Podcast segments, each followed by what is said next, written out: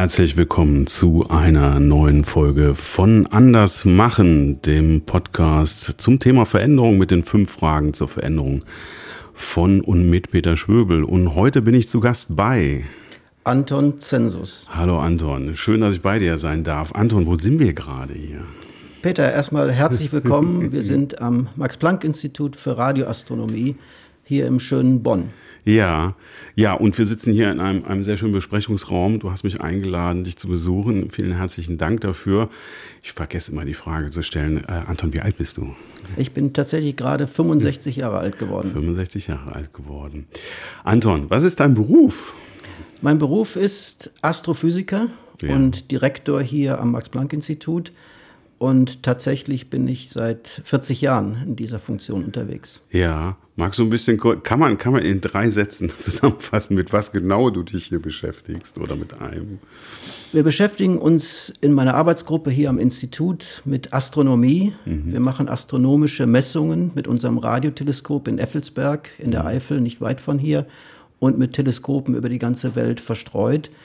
Mein Spezialgebiet, mhm. mein Fokus in der Wissenschaft sind Galaxien im Universum, die teilweise sehr, sehr weit von uns entfernt sind, Millionen von Lichtjahren entfernt. Wir messen die Entfernung in mhm. Lichtjahren. Und wir versuchen mit unseren Untersuchungen zu verstehen, wie diese Galaxien entstehen, wie sie aufgebaut sind, welchen Gesetzen sie unterliegen. Vielen Dank. Was würdest du sagen, ist deine Berufung? Meine Berufung war Wissenschaftler Naturwissenschaftler zu werden. Ja. Das ist ein Wunsch, den sich, der sich kristallisiert hat, vielleicht in der Schule, in der Oberstufe, als mein Physiklehrer mich für die Physik, für die Quantenphysik von Max Planck äh, fasziniert und begeistert hat. Und das ist dann im Studium in Köln der Physik fortgesetzt worden, aber tatsächlich gefunkt hat es dann eines Tages, als ich dann schon in Münster war, studiert ja. habe und eine Exkursion zu unserem Radioteleskop hier, jetzt unserem Teleskop, machte. Und als ich da in der Eifel war und habe dieses Gerät, 100 äh, Meter groß, 3500 Tonnen Stahl, enorm präzises Instrument, mit dem man das Weltall untersuchen kann. Als ich das gesehen habe, da war für mich klar, ich möchte Astronom werden. Und das habe ich dann mit ganz viel Glück und Schutzbe realisieren können. Also mit anderen Worten, du hast das Werkzeug gesehen, mit dem du heute noch arbeitest und, und fandst das so faszinierend, dass du damit arbeiten wolltest. Kann man das so sagen? Ich habe das Werkzeug gesehen, ja. das hat mich beeindruckt, so ja. wie damals. Ich war halt in meiner Generation ein Fan von Star Trek, ja. von Raumpatrouille und solchen Geschichten. Also ich habe da ein Instrument gesehen, was so spaced out war, dass ich äh, dass ich wirklich äh, fasziniert war. Aber ich habe vor allen Dingen mit Leuten gesprochen, mit Menschen mhm. gesprochen, mit Wissenschaftlern, die mich begeistert haben. Ja. Begeistert dafür, dass man damals ins Universum schaute mit den Instrumenten, die es gab. Mhm. Das war damals ganz neu, dieses neue Teleskop. Und man schaute eben auf Objekte außerhalb unseres Sonnensystems, außerhalb unserer Galaxie.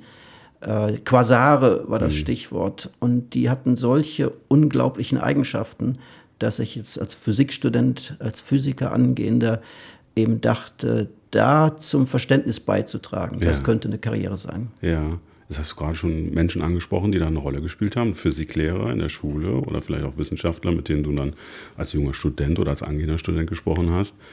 War da auch, auch Glück und Zufall manchmal im Spiel oder hast du das konkret gesucht oder gab es da so eine Leidenschaft schon, die dich zu Menschen hingezogen hat? Natürlich hat in mhm. meinem Leben auch der Zufall eine Rolle gespielt, mhm. ganz oft sogar. Aber ich habe auch, denke ich, sehr früh gemerkt, wenn ich auf Personen zugehe, mhm. wenn ich mich äh, ins Spiel bringe, wenn ich sie anspreche und um Hilfe, Informationen mhm. und einfach auch Motivation bitte, dann kommt da oft was zurück. Also ich war glücklich insofern, dass ich Mentoren gefunden habe, ja. Begleiter, wissenschaftliche Lehrer, die mich dann nach vorn gebracht haben. Ja, vielleicht grundsätzlich in allen Lebenslagen eine gute Idee, Menschen zu fragen, ne? um Unterstützung zu bitten und weiter zu bitten. Ne? Ja, ne? ganz, ganz genau so. Mhm. Und das ist auch einer der Gründe, weshalb, weshalb ich heute selber mhm. Äh, sehr viel Zeit investiere äh, darin, mit jungen Leuten zu ja. arbeiten und versuche als Mentor oder als Coach, als Begleiter eine Rolle zu übernehmen, die ihnen helfen kann in ihren eigenen Entscheidungen. Ja. Danke dir. Das ist der Podcast zum Thema Veränderung und es geht immer um die fünf gleichen Fragen zur Veränderung. Mit denen möchte ich jetzt beginnen. Anton, was bedeutet Veränderung, das Wort Veränderung für dich, der Begriff? Für mich als, als Mensch, als Naturwissenschaftler, aber auch ist Veränderung ein ganz fester Bestandteil meiner, meines Lebens gewesen, sowohl in der wissenschaftlichen Arbeit als auch persönlich. Mhm. Und ich glaube, ich bin auch jemand, der neugierig ist und die Veränderung im, in der Tätigkeit, aber auch in dem, was wir untersuchen, braucht als auch Antreiber, als Motivation, um weiterzumachen, um mhm. unsere Ziele zu verfolgen. Und ganz konkret in, in, in der wissenschaftlichen Arbeit kommt immer wieder ein Punkt, wo man merkt, Mensch, da waren wir in der Sackgasse gelandet. Ja. Da ist einfach, da, da, hat zwar die Forschung Ergebnisse gebracht, Publikationen gebracht, aber trotzdem ist eine Neuausrichtung, ein Schauen in eine neue Richtung äh, vielleicht wichtig. Auf der anderen Seite kommen dann auch Punkte, äh, so, so reden wir oft von Tipping Points heutzutage, mhm. Punkte, wo man merkt, da ist jetzt was rausgekommen, das hat äh, nochmal alles auf auf eine neue Ebene gehoben oder auf Null gesetzt. Ja. Ein, Beispiel vielleicht, dass das erste Bild eines schwarzen Lochs, das wir vor ein paar Jahren machen konnten, das war ein Punkt, wo ganz viel Veränderung sich danach in unserem Forschungsfeld ja. ergeben hat. Einfach durch ein einziges wissenschaftliches Ergebnis, das wir erzielen konnten und durch die Fragen, aber auch teilweise Antworten, die sich dann daraus ergeben haben. Ja. Das ist ganz interessant, weil das den ersten Punkt, den du so hervorgehoben hast, so gerade wenn man jetzt in Organisationsberatung unterwegs ist, so Fehlerkultur, ne, es wird so sehr hervorgehoben als so eine der neuen, ganz tollen, wichtigen Dinge. Aber so wirklich neu ist es ja nicht. Das ist ja das, was du auch sagst. Ne? Also ich meine, gerade in der Spitzenforschung, man, wenn man wüsste, wie es ausgehen würde, würde man ja, müsste man nicht beginnen. Ne? Also äh, wie da so die Wege sind oder mal korrigiert werden oder eben tatsächlich Wege nicht fruchtbar sind und neu eingeschlagen werden müssen. Weil dem Thema bist du ja treu geblieben. Das ist mhm. richtig, dem mhm. Thema bin ich treu geblieben und ich würde so formulieren, dass die, die wissenschaftliche Arbeit in Reinkultur mhm. tatsächlich oft eben beinhaltet, dass man Thesen, die aufgestellt mhm. werden, Theorien, die aufgestellt werden, hinterfragt, mhm. kritisch hinterfragt und möglichst dann zu Fall bringt. Weil ja. dann hat man einen wichtigen Schritt nach vorne gemacht und weiß, wie es nicht ist. Ja. Dann kommt wie die Wahrheit tatsächlich nicht ist, dann kommt eine neue Theorie und dann fängt das ganze Spiel von vorne an. Also ja. Falsifikation in der ja. Wissenschaft ist ein ganz wichtiger Schritt nach vorne. Und ähm, ab und zu ist es dann so, dass eine Theorie, wie in unserem Fall die allgemeine Relativitätstheorie von Einstein, die immer wieder rangezogen wird zur Erklärung der Phänomene, die wir, besuch, die wir untersuchen, dass die eben über lange Zeit sich hält. Mhm. Die hat Einstein vor 100 Jahren, mehr als 100 Jahren formuliert. Die ist viele Male untersucht, getestet worden, auch durch uns, durch mhm. unsere Radiobeobachtungen von schwarzen Löchern. Und die hält. Mhm. Und äh, das große Ziel, das größte Ziel, äh, der größte Erfolg, den Wissenschaftler heutzutage äh, für viele sich vorstellen kann, ist vielleicht diese Theorie zu Fall zu bringen. Ja. Und man hätte dann große Angst, dass man es äh, nicht richtig gemacht hätte. Und bisher hat es aber tatsächlich keiner geschafft. Wir ja. sind immer wieder dabei, diese Theorie zu bestätigen. Also in solchen Fällen hält sich dann so ein Gedankenkonstrukt über eine lange Zeit. Mhm. Danke. Anton, was veränderst du gerade?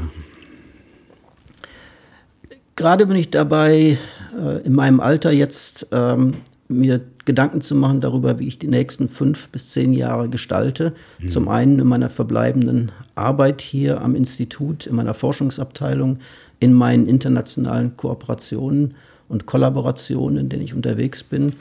Und ich versuche so ein bisschen auszutarieren, wie die Dinge, die jetzt die größte Priorität haben, dann in Zukunft darstellen würden. Das ist also eine Phase für mich der, der Vorbereitung auf, auf die Veränderung durch meine anstehende Emeritierung dann in einigen Jahren. Ja. Ähm, Change Management für mich selbst. Das ist eine der Veränderungen, die ich im Moment angehe.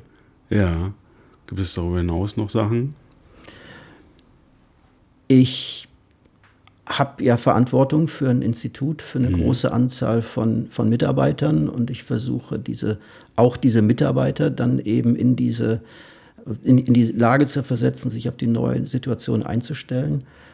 Aber auch in anderen Bereichen, wie zum Beispiel einem internationalen Projekt, in dem wir im Moment seit einer Anzahl von Jahren unterwegs sind, in dem ich viele Dinge äh, gesteuert habe. Da mhm. sind wir nochmal wieder an einen Punkt gekommen, wo wir jetzt unsere Arbeit auf eine neue Ebene stellen müssen und wollen und uns für die Zukunft aufstellen wollen. Mhm. Und da bin ich wieder, habe mich wieder gefunden im, im Zentrum dieser Diskussionen, die wir haben, wo wir jetzt entscheiden, wie werden wir diese Forschung über die nächsten Jahre gestalten. Da geht es auch wieder um diese äh, Beobachtungen, die wir machen mit den schwarzen Löchern und ähnlichen Objekten.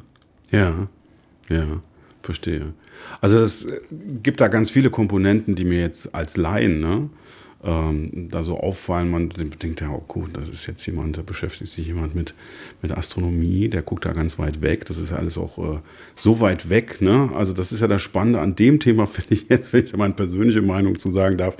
Man kann viele Dinge sehr schnell mit ein paar Sätzen erklären, ja, und dann sitzt man da und denkt so, ja, okay, habe ich im Prinzip verstanden, kann ich mir aber nicht vorstellen. Das ist also, also typischerweise der Prototyp eben das schwarze Loch. Eigentlich ein Phänomen, was man in einem Satz, glaube ich, ganz gut erklären kann, eigentlich. Und dann sitzt man als halbwegs gebildeter Mensch und sagt, okay, also ich, ich kann das erfassen, was du da gerade sagst, aber es ist so weit, so wahnsinnig weit weg. Ne? Und dann forscht man eben an diesen Dingen, die, die für, für den Laien so wahnsinnig unvorstellbar sind. Und dann redest du auch natürlich von internationalen Projekten, von Verwaltungsdingen, die ja auch zu tun sind, von einem großen Institut. Du bist Vorgesetzter, du bist ähm, tatsächlich auch Chef, ja, und das sind sehr, sehr facettenreich. Wie viel ist denn da, wenn ich jetzt mal einfach fragen darf, so im Alltag? die eigentliche Forschung, wie viel ist Verwaltung, wie viel ist Projektmanagement, um mal jemanden, der mit Spitzenforschung nichts zu tun hat, mal so ein bisschen einen Eindruck zu geben, wie so ein Alltag aussehen kann. Das ist in meinem Fall eine Mischung mhm. äh, natürlich geworden aus, aus den verschiedenen Aspekten mhm. meiner Aufgaben, meiner Rollen, die ich mhm. einnehmen muss. Ich bin Astrophysiker, deswegen, wenn ich äh, wissenschaftliche Publikationen mhm. aus unserem Feld lese, das ist wissenschaftliche mhm. Arbeit. Wenn ich mit meinen Doktoranden hier am Institut, äh, von dem wir eine ganze Anzahl hier ausbilden, wenn ich mit denen spreche über ihre Arbeit, über ihre Ergebnisse, mit den Wissenschaftlern, mhm. Postdocs und mhm. festangestellten Wissenschaftlern. Das ist dann äh, wissenschaftliche Arbeit an den Themen, an der Gestaltung der Projekte, die wir durchführen.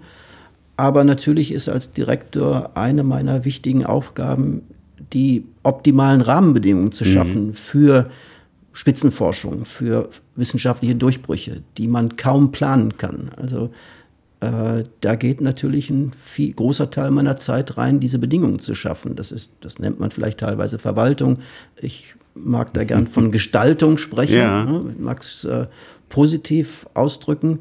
Ähm, und dann ist es in der Spitzenforschung, wie du es genannt hast, die wir machen wollen hier in der mhm. Max-Planck-Gesellschaft. Wir sind mhm. verschrieben, äh, haben uns verschrieben dem, dem Anspruch, Forschung auf höchstem Niveau Forschungsergebnisse auf höchstem Niveau zu erzielen. Und das erfordert äh, gute Rahmenbedingungen, das erfordert auch Finanzierung. Das mhm. heißt, das erfordert eben auch, dass ich mich einsetze, mhm. dafür die Mittel ranzubringen, die gebraucht werden, um unsere Teleskope auszurüsten, sie zu bauen, um, um die Dinge zu tun, die notwendig sind, um die anspruchsvollen Messungen weltweit eben durchzuführen. Das bedeutet, ich muss ähm, mich um die, um die Bereitstellung dieser Mittel kümmern, aber ich muss mich eben auch um die Gestaltung der internationalen Verbünde, der Kollaborationen bemühen. Denn die Arbeit, die wir machen hier, ist nicht mehr möglich im einzelnen mhm. Labor, in einem Physiklabor oder Chemielabor, das man aus der Schule, aus der Universität kennt, sondern wir können nur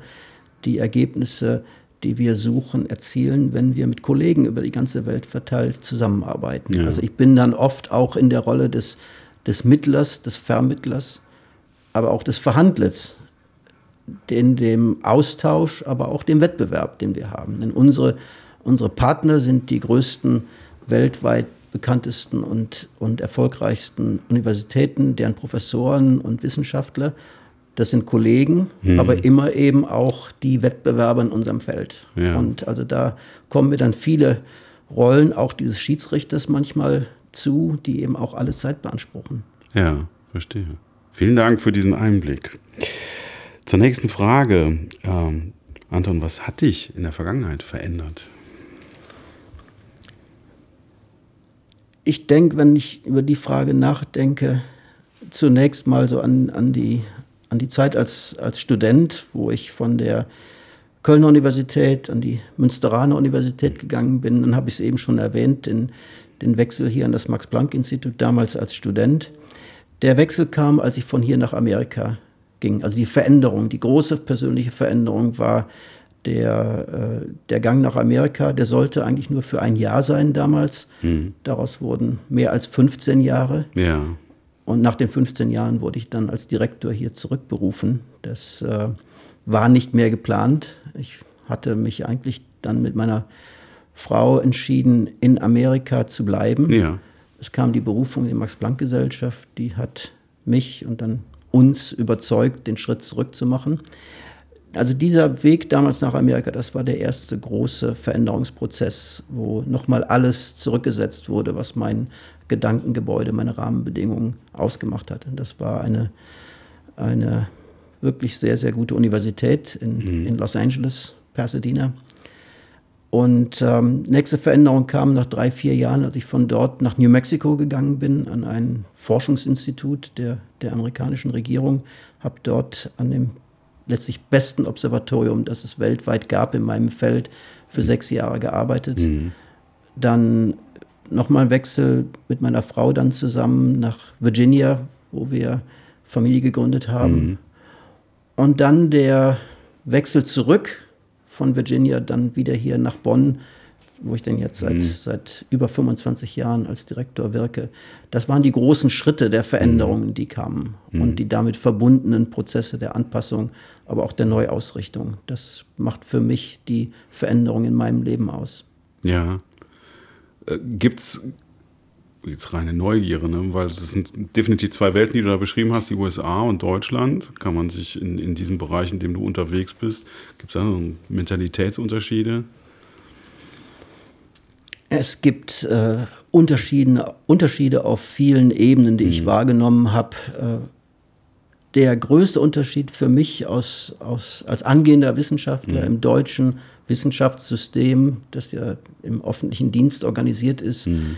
äh, der, der Begriff, der mir, der sich aufdrängt, ist Freiheit. Als ich nach mhm. Amerika gegangen bin, nochmal dann, dann wieder als junger, anfangender Wissenschaftler dort, da war ich in, in, im Zustand von maximaler wissenschaftlicher und persönlicher Freiheit. Mhm. Und äh, das hatte auch mit der Mentalität zu tun, die ich da vorgefunden habe. Da war nicht alles organisiert, da ja. war nicht alles vorgeschrieben, sondern wer eine gute Idee hatte, wer eine überzeugende wissenschaftliche Idee verfolgen wollte, war dann oft auch in der Lage, wenn man sich durchsetzen konnte, die entsprechenden Möglichkeiten dafür zu bekommen. Und dann ist, wie man so schön sagt im Englischen, the sky the limit. Mhm. Und das hat mich enorm beeinflusst, beeindruckt zunächst, aber dann mhm. eben auch beeinflusst in meinem weiteren Denken.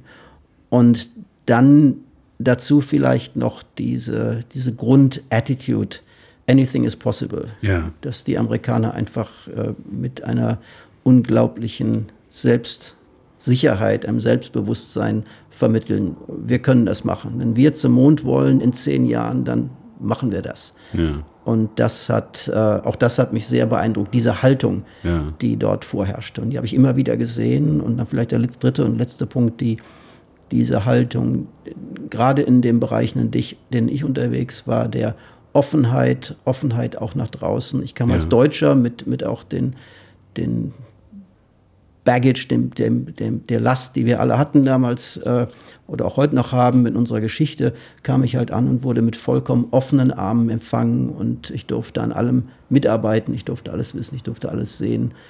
Und äh, also die wissenschaftlichen, mhm. technischen Dinge, mhm. die, die man hatte. Es gab einfach kein, ich halte mein Herrschaftswissen zurück, damit ich besser bin als die anderen. Das gab es nicht. Da gab es offene Kooperation. Das hat mich geprägt und das ist auch der Stil, den ich ähm, für meine Arbeitsgruppe hier, soweit es irgend mhm. möglich ist, anwende. Also ein starkes Miteinander. Miteinander, statt genau. gegeneinander oder Abgrenzung. Mhm. Was willst du noch verändern?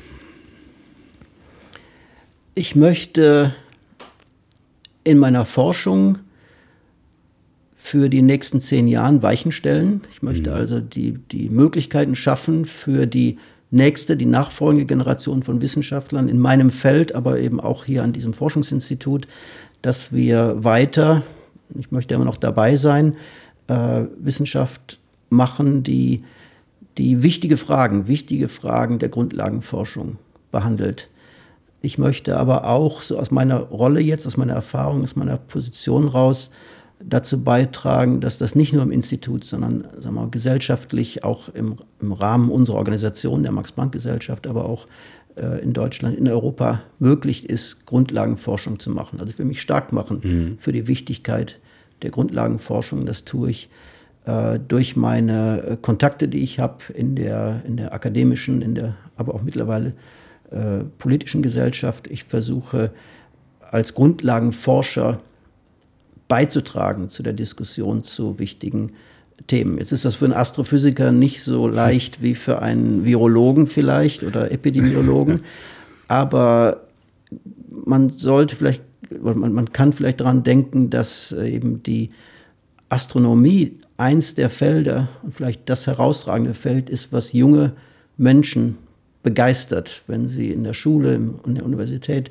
über naturwissenschaftliche Fragen hören. Es ist immer wieder so, dass Beschäftigung mit der Astrophysik, mit dem Himmel, mit dem Sonnensystem, aber eben auch dem Universum äh, anregt zu Fragen, zu Interesse. Und da haben wir eine ganz wichtige Rolle in der, glaube ich, in der deutschen Gesellschaft insbesondere, dann doch wieder ein paar junge Leute zu motivieren, vielleicht naturwissenschaftliche Fächer zu wählen in ihrer Berufswahl, in ihrer Studienwahl. Also da mhm. haben wir ein Aspekt, in dem wir beitragen können. Und natürlich auch in, ähm, auf den Ebenen der, in Deutschland sind wir ja auch mit dem Blick auf Europa unterwegs. Mhm. Europa macht auch Forschungsförderung. Und ähm, die Art und Weise, wie diese Förderung gemacht wird, die hängt davon ab, welche Wissenschaftler beitragen in mhm. diesen Diskussionen. Und das sind Dinge, wo ich glaube, dass ich gute Beiträge leisten kann. Da will ich also auch verändern. Ja. Also äh, um jetzt, weil du das gerade so sagst, ist diese Faszination. Ich bin Kind der 70er. Ja, da war natürlich der Mond, also immer diese Abbildung des Mondes, also Anfang der 70er Jahre, alles Apollo. Man, jeder hatte irgendwie so eine Saturn-5-Rakete irgendwie.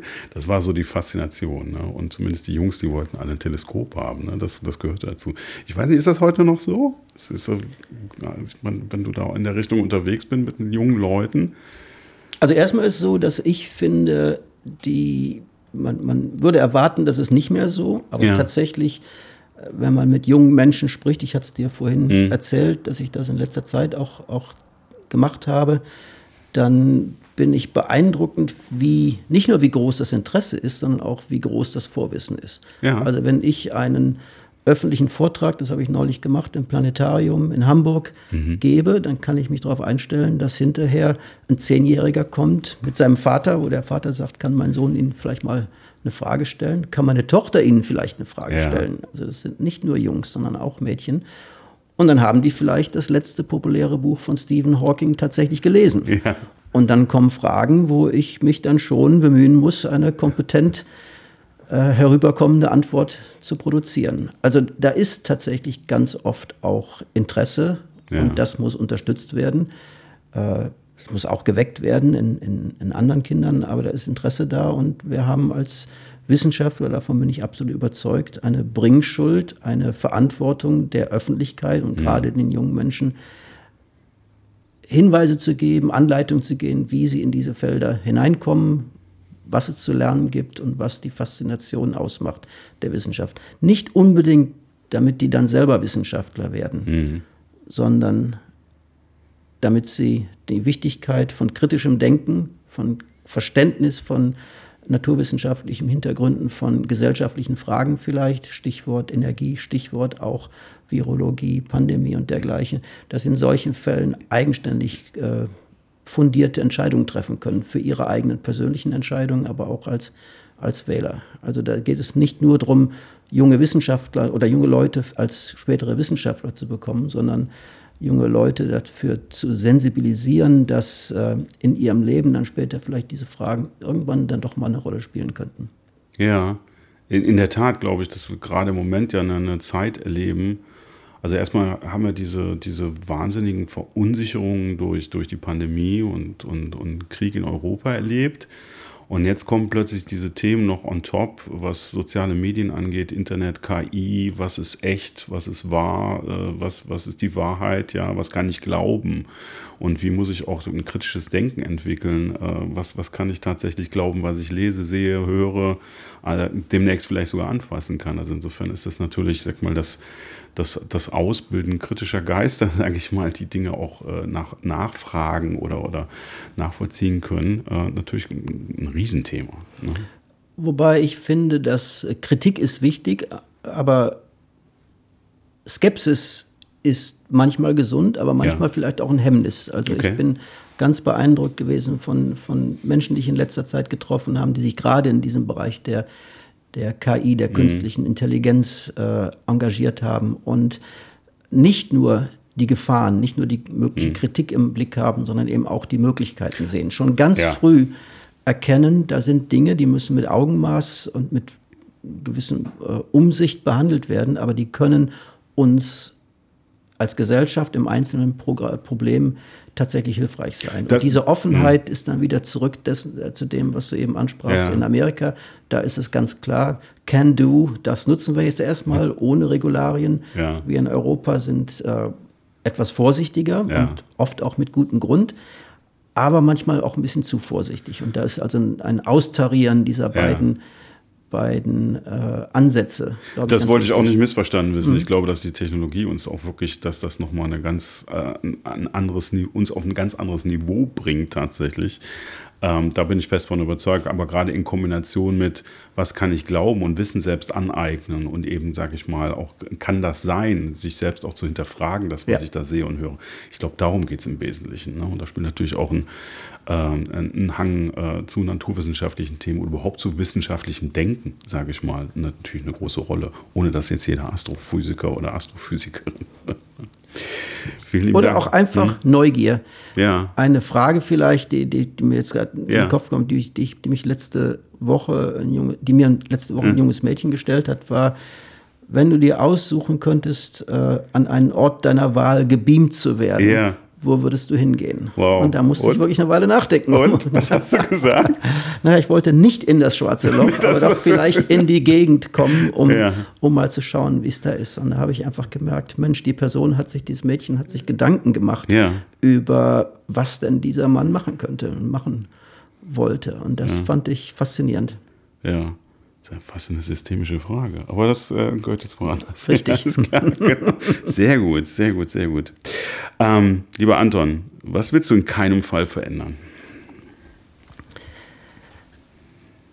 Ich sag mal so, ich möchte persönlich hoffe ich, dass ich in der Lage sein werde, weiter neugierig zu sein und das Gespräch mit anderen und anders denkenden Menschen zu finden. Das ist nicht immer leicht, aber ich möchte weiter dranbleiben, mich zu bemühen, eben mich selber zu hinterfragen. Das möchte ich nicht verändern.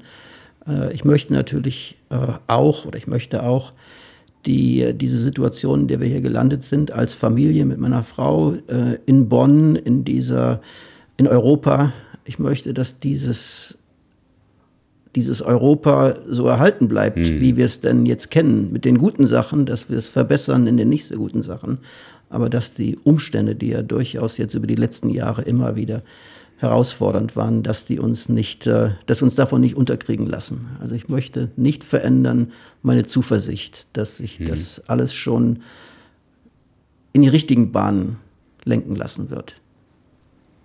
Anton, herzlichen Dank für das Gespräch. Herzlichen Dank, Peter, für die Einladung. Gerne.